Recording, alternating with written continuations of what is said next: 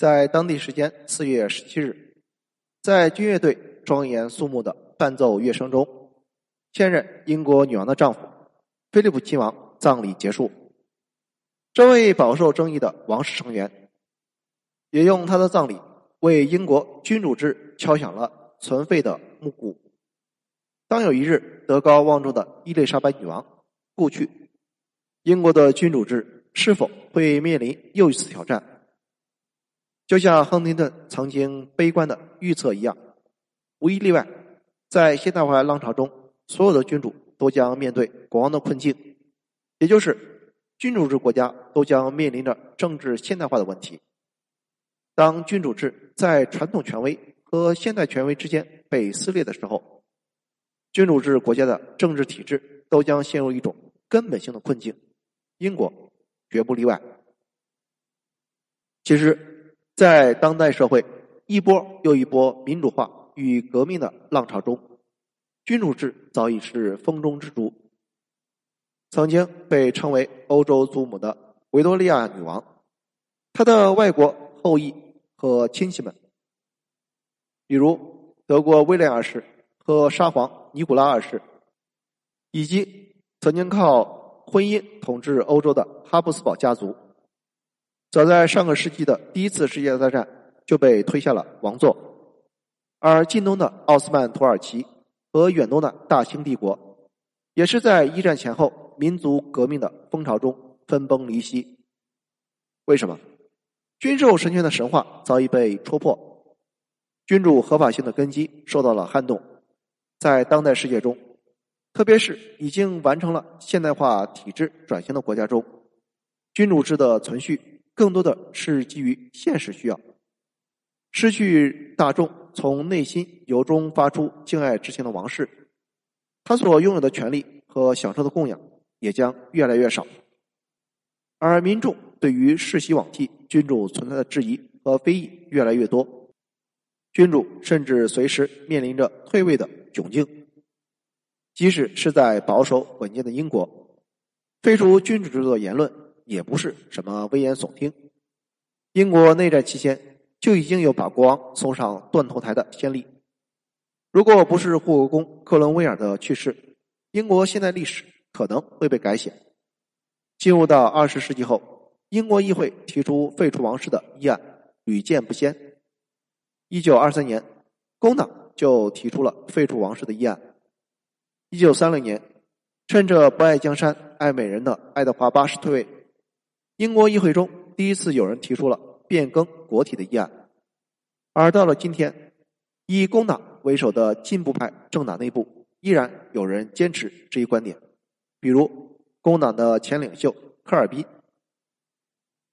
保皇派总是以英国皇家传统的源远流长。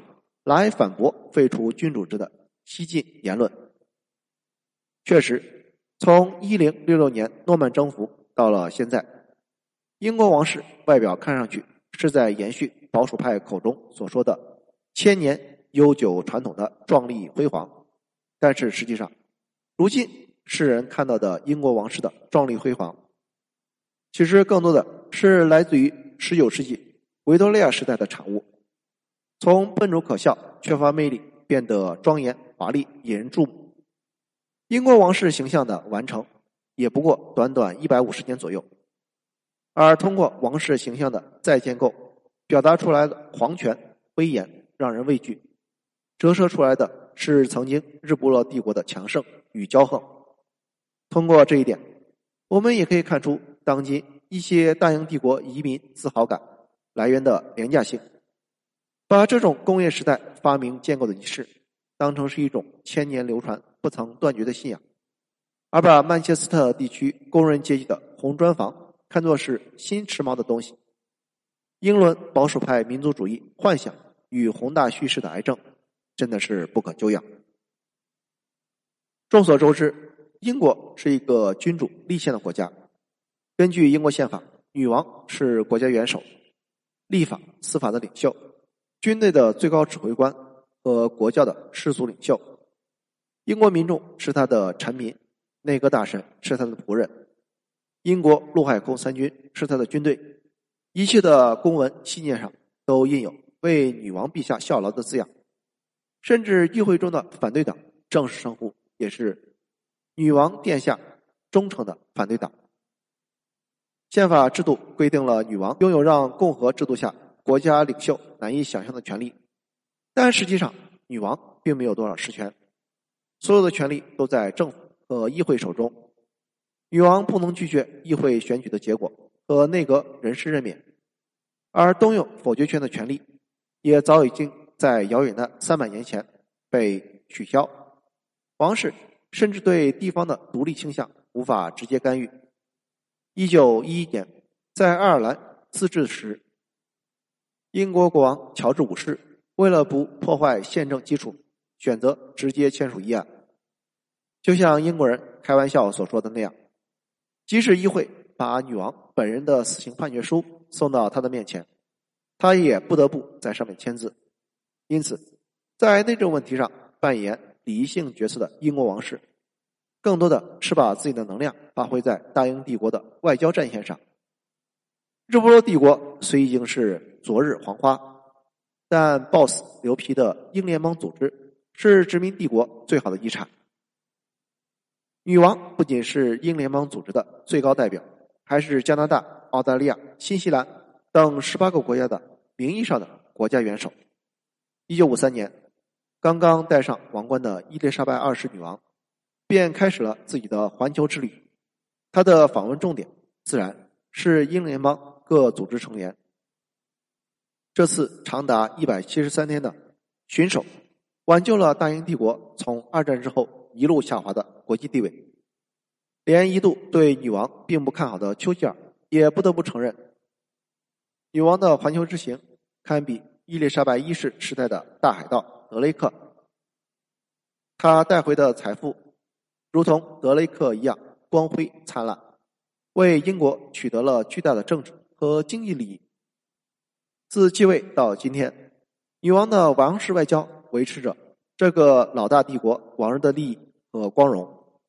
一九五七年，女王为了纪念英伦移民登陆北美大陆而访问美国，同时也是为马歇尔计划中美国对英国的大力援助登门道谢。在马歇尔计划中。美国对英国的经济援助占到了计划总金额的四分之一，接近对于法德两国的总和。这次访问拉近了英美两国的传统盟友关系，以英美为首的昂格鲁萨克逊同盟也是西方最终赢得了冷战的重要基础。在两千年，面对澳大利亚共和派离开英联邦的压力，女王第十三次出访澳洲。女王亲自为澳洲保皇党站台，并成功的将澳大利亚留在了英联邦之内。女王又一次挽救了英国的海外利益，这是英国议会和政府完全无法做到的。这让唐宁街十号的主人担心，不仅仅是澳大利亚，比如新西兰，英联邦内很多国家都有当女王去世后退出英联邦的企图。实力是外交的后盾。一个逐渐衰落的大帝国，靠着一个垂垂老矣的女王，是否还能够维持自己的影响力？相比于中东石油国专制君主、骄奢淫逸的泰王拉玛十世，以及伊比利亚半岛上的卡洛斯一世，英国王室的表现虽已相对不错，但是无论王室表现如何，英国人。对名义上的主人已经厌烦。在两千年世纪之交的一次民意测试中，已经有百分之五十六的英国人支持废除王室。同时，十八岁到二十四岁之间的年轻人几乎对于王室毫无好感。二零一二年，接着彰显昔日大国国威、以团结人心的伦敦奥运会闭幕，英国《卫报》调研了民众对于王室的态度。结果显示，依然有百分之三十六的民众支持废除王室。伊丽莎白二世女王依然是英国最受欢迎的人。根据调查，百分之三十五的英国民众认为女王比政客更关心民间疾苦，而投票选择政客的只有百分之五。女王对这个国家的责任无可置疑，她信守着继位时对民众的誓言，将自己奉献给这个国家。他努力让君主制适应现代社会，裁减王室经费，并公示王室花费，为私人收入交税，甚至开设了社交媒体账号，并且通过会见 Lady Gaga 这种流行乐手，让英国王室避免了亨廷顿所说的国王的困境。但是，真的可以有效吗？目前，英国社会对王室的支持。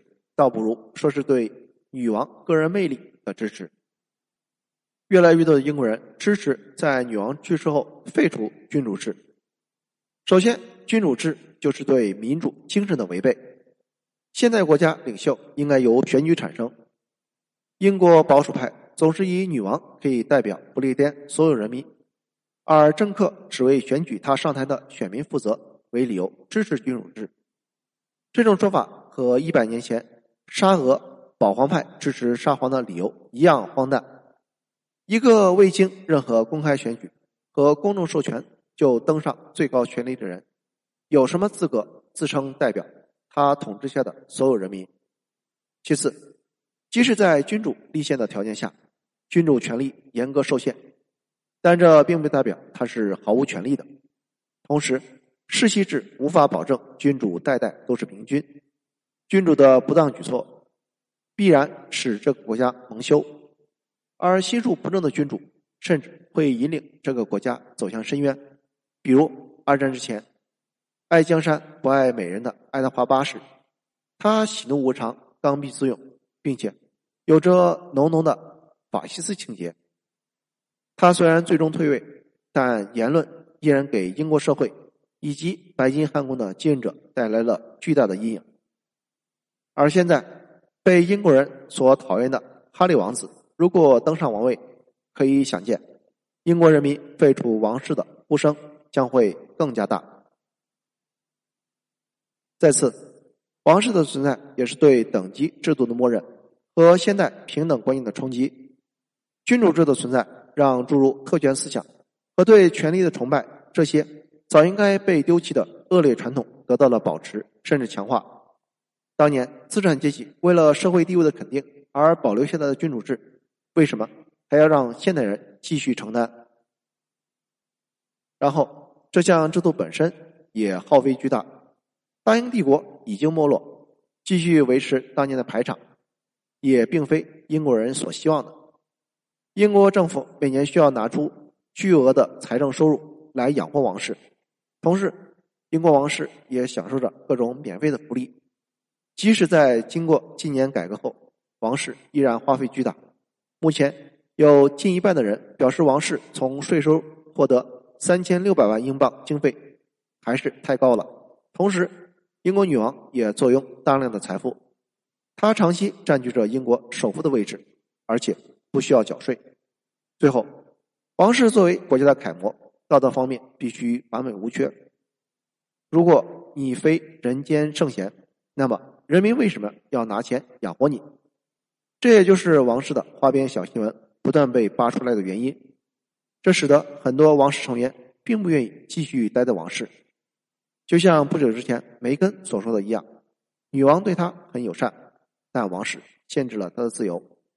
在一个价值观日益多元的社会，要求家族内所有人都按照最高道德标准生活，这是不现实的。为了个人幸福，放弃王室地位。也并不奇怪。